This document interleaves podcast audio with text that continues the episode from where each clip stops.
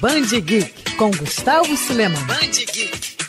O Campeonato Brasileiro de League of Legends e o Circuito Desafiante estão de volta. Após serem suspensos temporariamente devido à evolução do novo coronavírus, as competições retornam em formato online. A operação das transmissões agora será remota, a fim de proteger os envolvidos e, claro, seguindo as recomendações das autoridades de saúde pública. O CBLOL retorna no dia 10 de abril, já o circuito desafiante no dia 13. A gente lembra que o torneio reúne os melhores times profissionais do país na modalidade que se enfrentam, lutando não só pela supremacia em League of Legends, como também para conseguir vagas em competições internacionais.